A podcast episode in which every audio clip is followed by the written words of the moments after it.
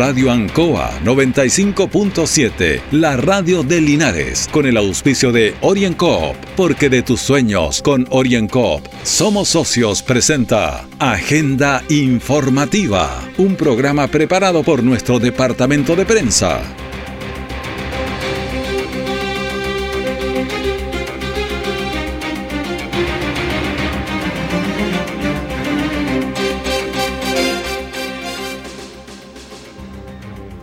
Muy buenos días, bienvenidos a Agenda Informativa de Radio Ancoa en este jueves 12 de mayo de 2022. De inmediato las informaciones de las últimas horas preparadas por nuestro departamento de prensa. Titulares para la presente edición. El Linares, intento de robo con intimidación a conductora de automóvil. Linarenses fueron a vacunarse al gimnasio Ignacio Carrera Pinto pero por ayer estaba suspendida la vacunación el, el lugar, pero finalmente se atendió. Deportes Linares tiene nuevo auspiciador, se trata de Gatorade.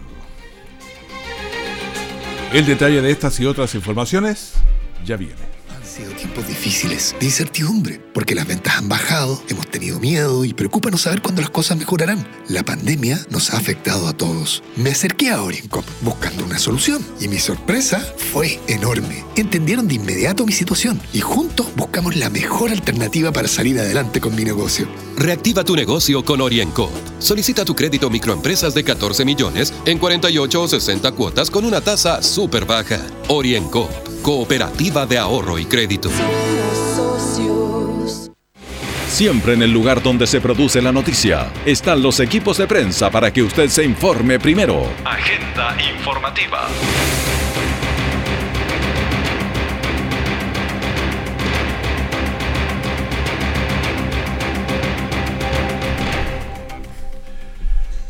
Gran revuelo causó en Linares el intento de robo con violencia que afectó a una conductora que en momentos que su vehículo estaba detenido, un sujeto armado le abre la puerta, sumándose de inmediato un segundo eh, sujeto.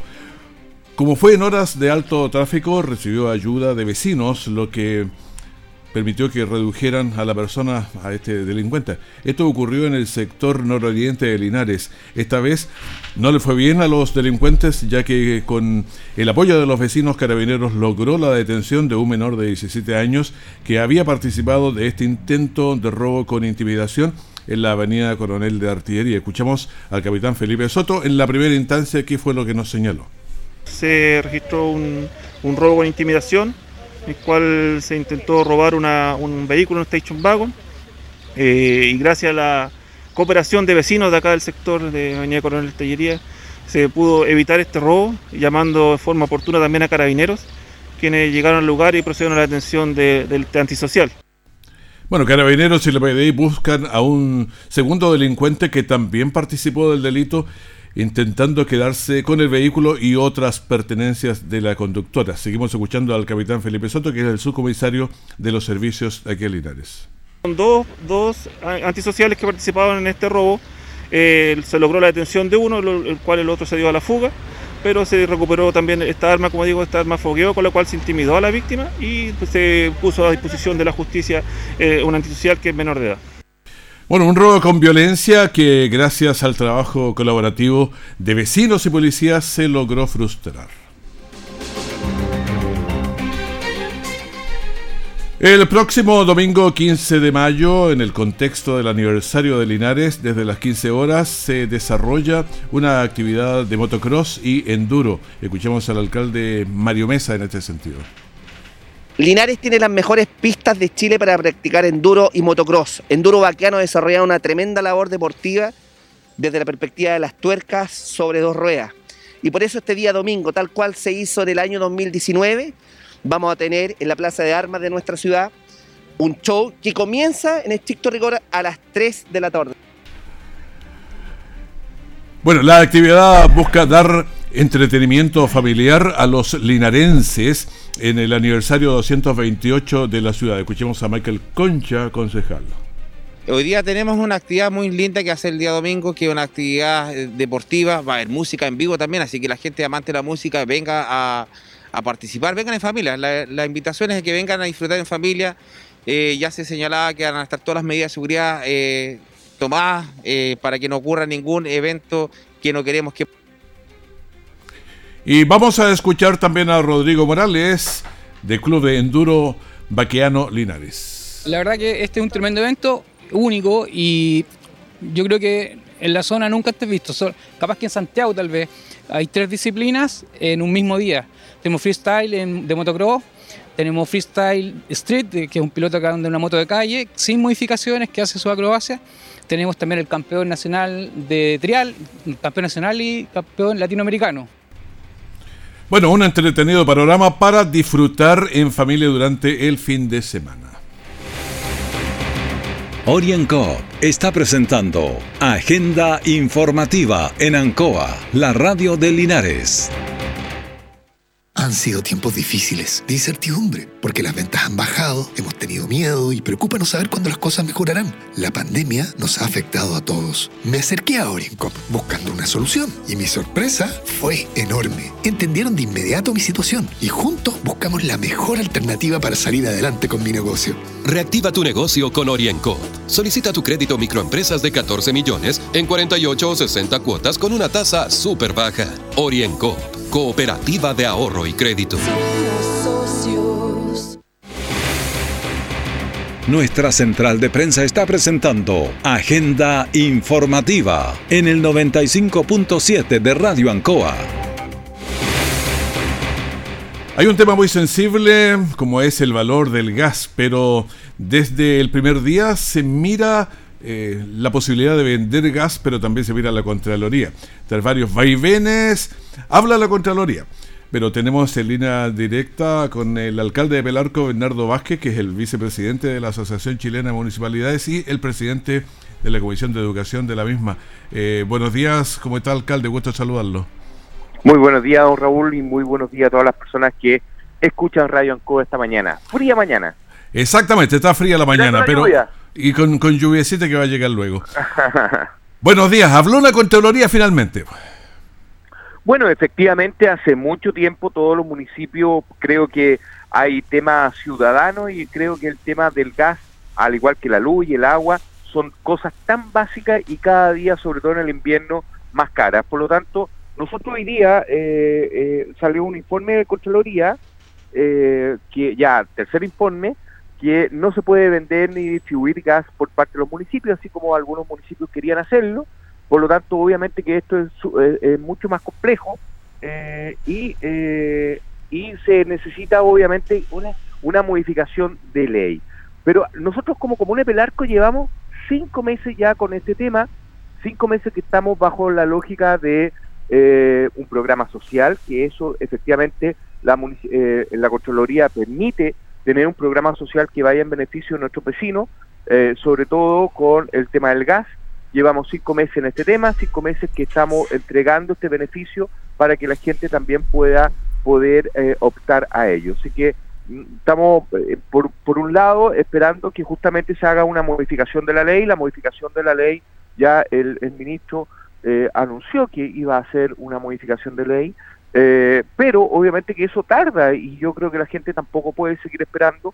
Por lo tanto, nosotros desde enero llevamos cinco meses acá en la comuna de Pelarco, cinco meses que estamos bajo esta lógica de poder eh, hacer un trabajo y un programa social. Hoy día nuestros vecinos tienen recarga eh, de gas por la mitad del precio que corresponde y, y, y obviamente que eso va en ayuda directa de cada uno de los habitantes de la comuna de Pelarco. Bueno, es bueno cuando hay un pionero porque eso va abriendo camino y uno sabe lo que va pasando. Ustedes llevan cinco meses, en otra parte están recién empezando, ahora ya se sabe qué se puede hacer, qué no se puede hacer, porque el pionero es el que lleva los riesgos de, tropezar. Sí, pues. no, y, y, y, don Raúl, créanme que al principio vinieron muchas municipalidades, tuvieron temor porque obviamente que el tema de Contraloría no es menor, eh, pero obviamente que nosotros estábamos absolutamente, eh, eh, creíamos y teníamos la certeza que lo que estábamos haciendo era lo que realmente correspondía y, con el fallo de la Contraloría nos dio la razón, que efectivamente el programa social que nosotros llevamos implementando, que ya entregamos más de 10.000 cargas de gas que le estamos entregando a nuestros vecinos a mitad del valor real, hoy día nuestros vecinos sacan su gas alrededor de 14.500 pesos aproximadamente, la recarga, y obviamente, que, o sea, y obviamente que eso ayuda considerablemente al bolsillo de las personas. Así que, o sea, Pelarco eh, gasta menos. Pelarco gasta menos y claramente nosotros, cada familia, aquí tiene la posibilidad de eh, tener dos recargas mensuales de gas. Y obviamente que eh, en algunas partes incluso el, el, gas está a 30 mil pesos o está llegando casi a 30 mil pesos el cilindro. Y obviamente que hay personas que, familias que tienen que comprar muchas veces más de una recarga al mes y eso obviamente que eh, hace que se produzca este, estos problemas económicos, sobre todo en momentos que estamos de crisis, en momentos que todo está subiendo y obviamente que si nosotros como municipio tenemos la posibilidad de poder ayudar, de poder entregar un beneficio, obviamente que es, muy importante. Pero eso este tiene que hacerlo solamente a la persona que están en, cierta vulnerabilidad, digamos, porque nosotros tenemos un programa social que va en ayuda del 100% de las familias que tengan ficha hogar. Primero porque es un programa social, tiene que ir eh, con la ficha hogar. La ficha hogar eh, justamente va en beneficio de las personas dependiente del puntaje que tengan. Tampoco aquí los centramos al 40, 50, al 100% de la ficha hogar nosotros vamos con este beneficio.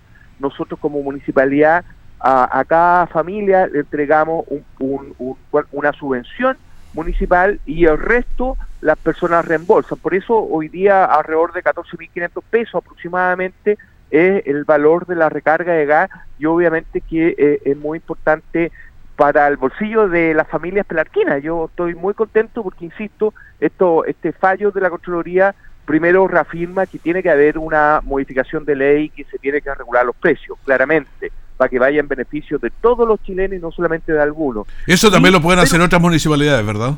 Pero obviamente que eh, también la Contraloría nos dice que podemos hacer un programa social en ayuda de nuestros vecinos para el tema del gas y obviamente que eh, ojalá que muchas municipalidades, han venido muchas municipalidades a la comuna de Pelarco, eh, la semana, el viernes estuvo el alcalde Paillaco, que está muy cerca de Valdivia, junto al Consejo Municipal, ayer me llamaba que en 15 días más ya lanza este programa, eh, eh, viene la próxima semana toda la el, todo el equipo técnico municipal de Coronel de la octava región en la en, en, eh, eh en, en, la, en Ñuble, en, la región de Ñuble también vinieron muchos municipios y que ya empiezan a, hacer y a, implementar este programa y la verdad es que nosotros como Municipalidad de Pelarco todos los municipios que llegan le hemos entregado toda la información justamente para que tengan la posibilidad de, de hacerlo, porque obviamente es un beneficio para los vecinos. Yo creo que acá nosotros, eh, al momento de ya tener eh, eh, hecho este programa, ejecutado el programa durante más de cinco meses, obviamente que es importante que otros municipios también lo puedan implementar porque es muy bueno por lo demás. Bueno, queríamos conocer esta experiencia, cómo le había ido con la Contraloría, cuál es el caminito, porque a veces hay un, un camino un poco angosto por donde pasar, entonces queríamos conocerlo y por eso estábamos tomando este contacto. y, don Raúl, y hay un, por, eso le digo, al principio vinieron muchos municipios, pero tenían el temor que estamos o no dentro de la legalidad. Yo hmm. nunca nunca tuvimos ese inconveniente porque teníamos claro que estábamos dentro de la legalidad, pero obviamente que eh, hoy día el resultado de la Contraloría eh, y este fallo que lo firmó el Contralor Nacional hace que justamente la labor que estamos desarrollando en nuestra comuna es una labor que se apega a, a, la legalidad y obviamente que lo más importante que hoy día también otros municipios si quieren hacerlo van a tener la posibilidad de hacerlo legalmente y no van a correr ningún riesgo. Perfecto. Eh, don Bernardo Vázquez, alcalde de Pelarco, muchas gracias por estar con nosotros conversando en este día. Muchas gracias, don Raúl. Que esté muy bien, ¿ah? Un abrazo grande. Gracias. Que esté muy bien. Hasta luego. Conversación interesante con el alcalde de Pelarco, que es eh, vicepresidente de la Asociación Chilena de Municipalidades y presidente de la Comisión de Educación de la misma organización. Orienco está presentando Agenda Informativa en Ancoa, la radio de Linares.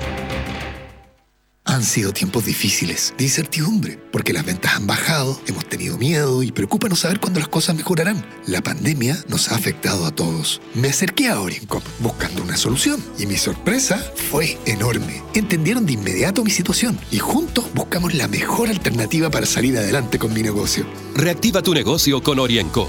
Solicita tu crédito microempresas de 14 millones en 48 o 60 cuotas con una tasa súper baja. Orienco, cooperativa de ahorro y crédito. Todo el acontecer noticioso del día llega a sus hogares con la veracidad y profesionalismo de nuestro departamento de prensa. Agenda informativa.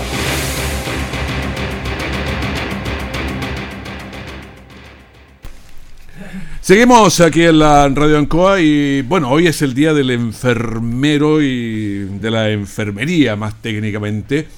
Y bueno, tenemos aquí a don Patricio Fernández, enfermero. Buenos días, felicidades por el Día del Enfermero. Hola, buenos días, don Raúl. Voy a hacer abstracción del cumpleaños. No, no voy a hacerlo, también lo saludo. Gracias. Eh, coincidencias de la vida. Sí, claro. Nací el mismo día que celebro mi día de mi rubro profesional, digamos. Así que doblemente feliz y orgulloso. Bueno, perfecto. Eh, me gustaría eh, conversar un poco de, de lo gratificante que es, eh, o frustrante en algún minuto, no sé, o preocupante, porque vamos a ver qué es lo que pasa uno con sus profesiones. A veces quiere hacer mucho más de lo que puede, en fin, pero ¿cuáles son las labores de un enfermero básicamente aquí en nuestra zona, por lo menos? Bueno, eh, la enfermería es una profesión, digamos, que tiene mucha relación, bueno, básicamente está relacionada con el área científica, pero también tiene un componente humanista fundamental, ¿ya?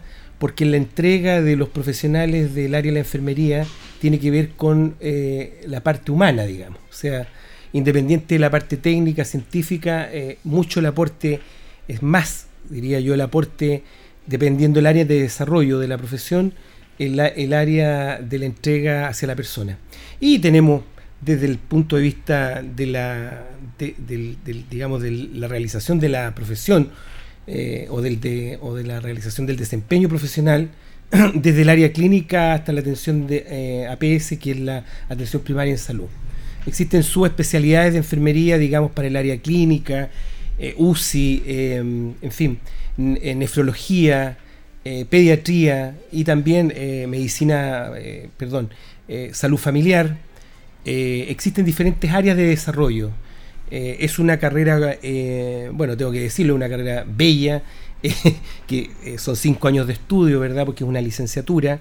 Y uno con el tiempo va adquiriendo otras especialidades a través de diferentes diplomados, magíster o doctorado, lo que uno decía hacer.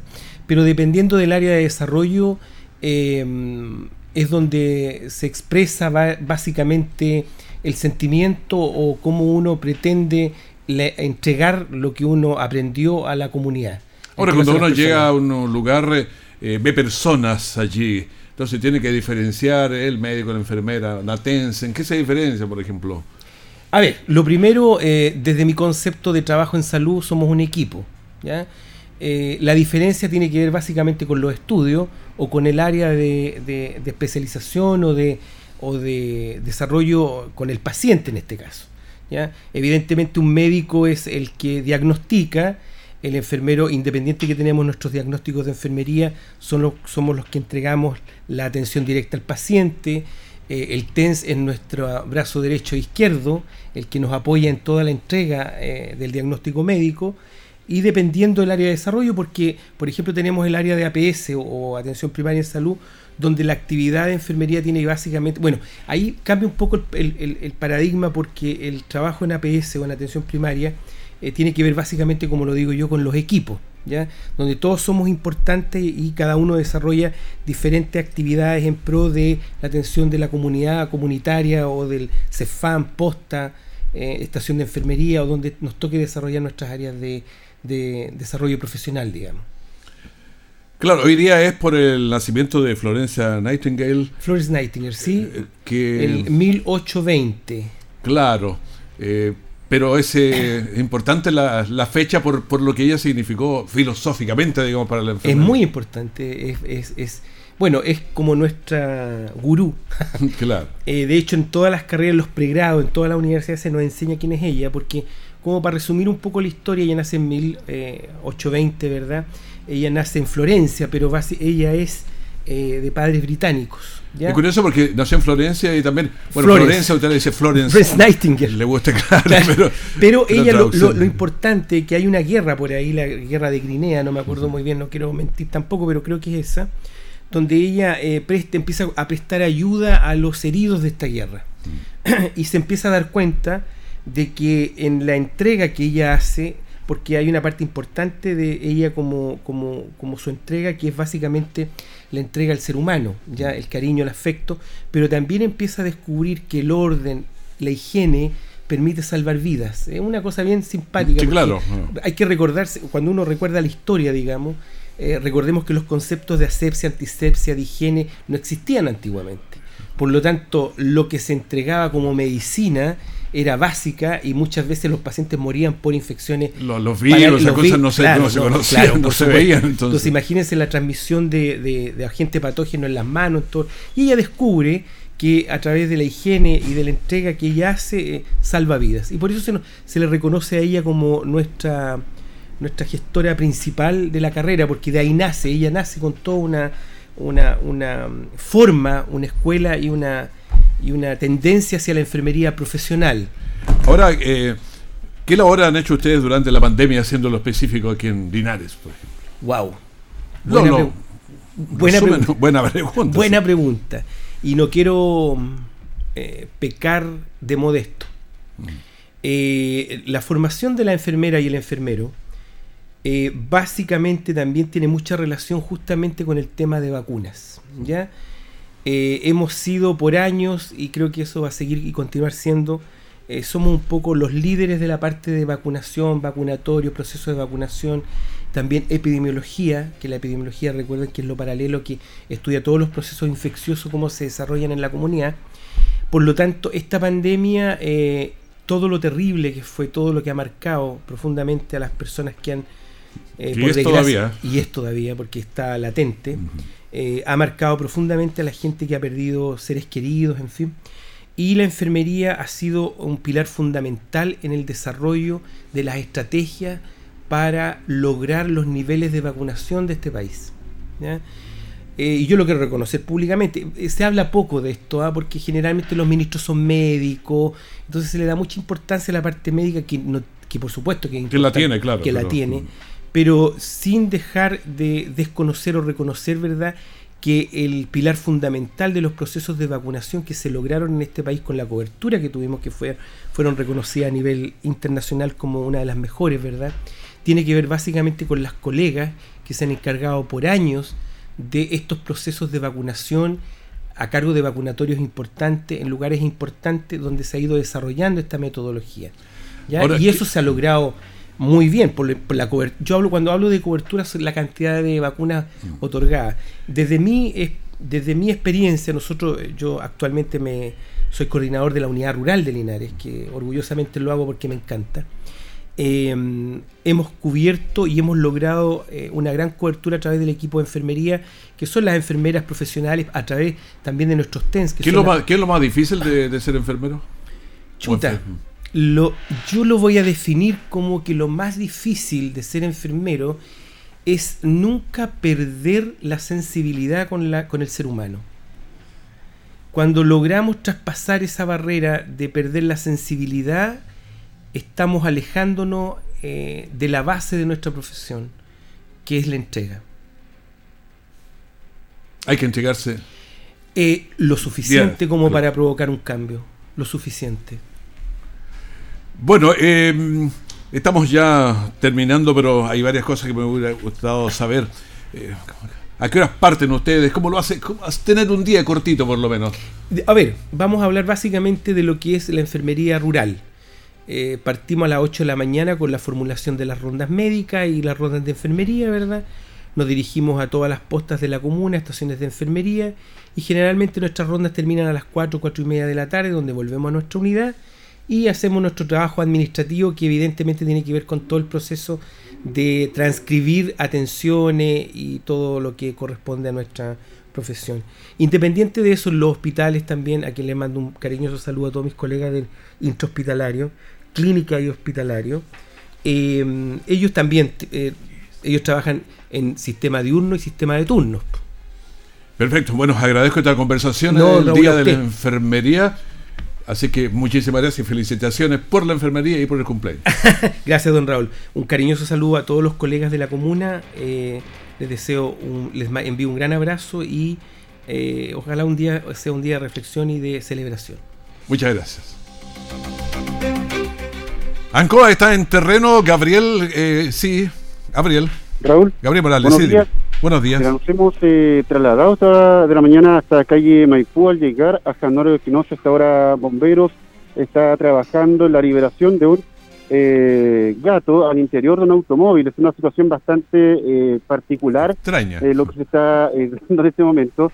eh, pero es importante en este caso la colaboración de bomberos en situaciones que para muchos pueden ser eh, bastante sencillas. Fíjate que están desarmando parte del automóvil. Es un eh, Chevrolet Sail que se ve involucrado en esta situación bastante particular, donde al menos eh, tres a cuatro voluntarios están eh, trabajando en, eh, por qué no decirlo, rescate de este animalito que está atrapado dentro del auto. La propietaria también está bastante eh, nerviosa, algo logramos interactuar con ella antes de, de entrar al aire. Eh, el llamado, por supuesto, precaución, el tránsito está expedito en todo caso por calle Maipú, se ocupa la pista derecha al llegar a San Espinosa, pero hay un flujo vehicular en todo caso aceptable. Eh, Pero oye, eh, ¿Sí? Gabriel, ¿qué fue lo que pasó? ¿El gato se les quedó adentro? Porque yo pensé que se le había quedado olvidado, pero la señora está ahí, digamos, la persona. Ella está bastante nerviosa. Lo que me logra explicar es que el gato se le quedó dentro y se metió en una parte de difícil acceso como por debajo del tablero del auto. Oh, Este, ya, ahora lo que le pasó. Por eso que Bomberos está intentando de alguna forma meterse a esa parte que es bastante incómoda. Además, es que es un auto eh, no muy grande, con Chevrolet Sail, eh, pero se entiende en todo caso la preocupación de la propietaria, que Sí, claro. quizás su mascota, su, su, su gato, quizás su cierto cariño hacia el animal y que obviamente no, no quiere que el animal permanezca ahí. Eh, Bomberos está complicado, verdad, intentando sacar al, al gatito. Hay que buscar un Eh, mecánico entonces. ¿Cómo? Hay que buscar un mecánico, porque él, él domina más esa parte. Sí, de- me parece que alguien está haciendo la gestión eh, vía telefónica para poder asistir a esta situación porque Bomberos está, como te digo, intentando eh, acceder desde el interior del auto eh, hacia la parte de abajo del tablero para poder sacar a este animalito que se vio involucrado en esta situación. Mientras eh, Bomberos sigue trabajando en el lugar, comentarte también, Raúl, sobre algo realmente eh, grave que ocurre ayer en horas de la noche en la comuna de Longaví, en el sector de la Quinta Norte, un accidente de tránsito, una colisión a alta energía entre dos vehículos particulares, eh, donde hay dos personas que se registraron como lesionadas, una de ellas en, riesgo vital. Vamos a escuchar a continuación las palabras de el mayor José González de la comuna de Longaví, quien eh, tomó este procedimiento. Y respecto a lo que se me consulta, efectivamente a eso de las eh, 14.30 horas aproximadamente, tuvimos un accidente de tránsito en el sector de la Quinta Norte, acá en la comuna, con la participación de dos eh, automóviles. Lamentablemente de este accidente resultaron dos personas lesionadas, manteniéndose una de ellas, una mujer de 78 años de edad, con riesgo vital y están siendo atendidas en el hospital de Linares. Dada la, gravedad de, de lo- de los hechos, eh, la fiscal de turno dispuso la concurrencia de un equipo de la CIAT para que se trasladara al lugar y en definitiva realizar el peritaje para establecer la circunstancia y la dinámica de este accidente. Lamentable que ocurre ayer en horas de la noche en la comuna de Longaví, sector Quinta Norte, donde una persona de sexo femenino permanece en eh, riesgo vital. Eh, vamos a estar, por supuesto, atentos al desarrollo de esa información, eh, mientras que eh, continuamos acá en Maipú. Insistimos, que la gente que está conduciendo Maipú al llegar a San Pinoza, donde eh, Bomberos está trabajando en la liberación de un eh, felino desde el interior de un automóvil. El tránsito, insistimos, está bastante fluido, no hay mayor problema de desplazamiento. Eh, seguimos entonces mirando lo que es esta situación bastante, bastante particular. Raúl, volvemos contigo ahí. Sí, oye, pero ayer, ayer había un tema que anoche, a la una y tanto, bombas de agua, ¿supiste de eso? Sí, en calle Prat entiendo hubo Con, con situación Barbosa. de agua. Eh, se había informado sobre algunos trabajos que se iban a realizar en calle Prat, sin embargo no todos estaban enterados y esto eh, generó preocupación eh, en los vecinos de ese sector. Lo vamos a estar contextualizando más adelante en las eh, próximas ediciones de Agenda Informativa. Sí, tenemos im- imágenes y tenemos cuñas de eso, también lo vamos a conversar un rato más. Gracias, Gabriel. Ojalá que nos cuente después qué pasó con el gato. con el gatito. A, ti eh, eres muy sensible con los gatitos, así que me imagino que estás sufriendo. Sí, debe estarlo pasando bastante mal porque los gatos se estresan fácil. Te dejo, Raúl. Que esté muy bien.